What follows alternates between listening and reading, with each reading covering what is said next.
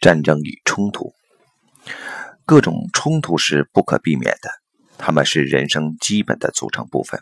而战争却不是。战争属于意识的第二阶段，它是用孩子似的方式来解决冲突。如果一个孩子想要某件玩具，而另一个孩子也正在玩这件玩具，那么前面这个孩子则会直接拿走这件他想要的玩具。如果另一个孩子对此进行反抗，便会在这两个孩子之间发生争斗，而更强壮的那个孩子则会获得胜利。当孩子变得更大一些，在父母、教师和其他成年人的影响下，尽管他们的行为会有所改观和收敛，但这种收敛的行为只限于成年人在场时。一旦他们回到孩子中间，强者的权利便又会发生作用。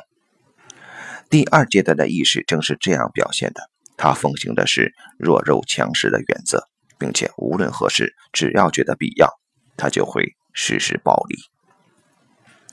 战争时的冲突解决方式或多或少是正常的，其原因就在于我刚刚描述过的群体的思想。这种思想一直延续直到我们现今的社会。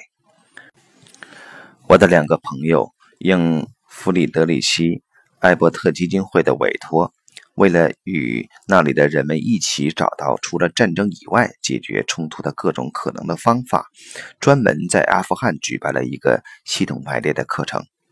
当他们将参与战争的各方排列出来时，那里的人们有了很多令人印象深刻的难忘体验。参与者们首先表示很惊讶。当后来他们在排列中看到参与战争的地方也遭遇了这场战争的摧毁，而且他们当中也有牺牲者，同时他们也为他们的牺牲者哀悼时，参与者们便陷入了深深的沉思当中。这种体验对他们而言是全新的，他们以前从未进行过这样的思考。这可能在我们看来几乎是不可思议的事情，但这种热情曾在1914年鼓舞了国王的士兵们，并在1939年将大多数的德国军队拖入战争之中。本质上，这种热情没有其他的意识作为基础。如果受到战争鼓舞的年轻人们将他们在这场争斗中所对抗的另一方的人真正地作为像他们自己一样的人来看待的话，那么他们也就不会受到这种盲目热情的煽动了。那些另一方的人可能是法国人、俄国人、布尔什维克人，但也有德国鬼子或死德国佬。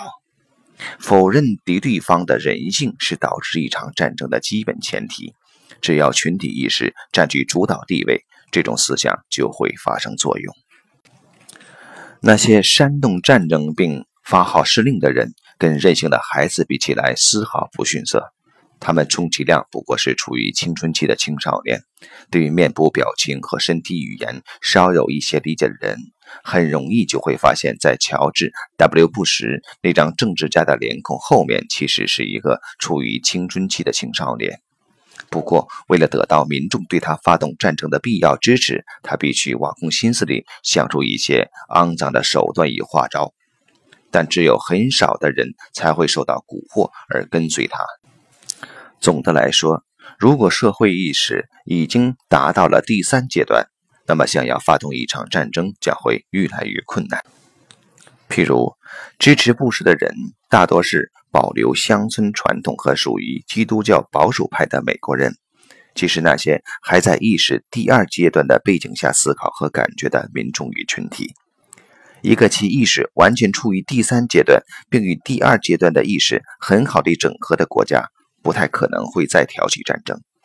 而对于第四阶段而言，则更是如此。现在人们正试图采用各种手段，以其他非战争的方式来解决冲突，并且人们也会在意识的第四阶段找到这些手段与方法。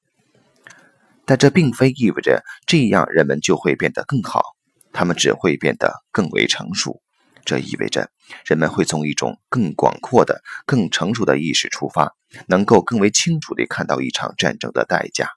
意味着人们会认识到，一场战争根本不能带来任何东西。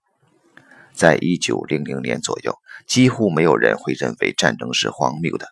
或许有少数几位思想家这么想过，但他们却不是来自于民众之中的。当然，武器的发展也对战争的发动负有一定的责任，但这却并非主导因素。尽管具体的数字我已记不清楚，但当我在高中观察我的周围时，我便有了这样的印象：即在当时的德国，服兵役的高中毕业生的人数大大超过了服兵役的毕业生。我不想因此而说废除兵役制将是一种好的解决办法。对此，我们肯定还需要经过非常漫长的一段时期，并有可能会在这段漫长的时间里变得感恩，因为人们在这段时间里看到了自己人生的目的。不过，清楚的是，我们的意识已经发生了改变，并且在今天，各种冲突也必须以不同以往的方式加以解决。同时，对于一种意识而言，它开始变得真正的成熟了，而且正因为它的成熟而允许有不同的解决方式存在。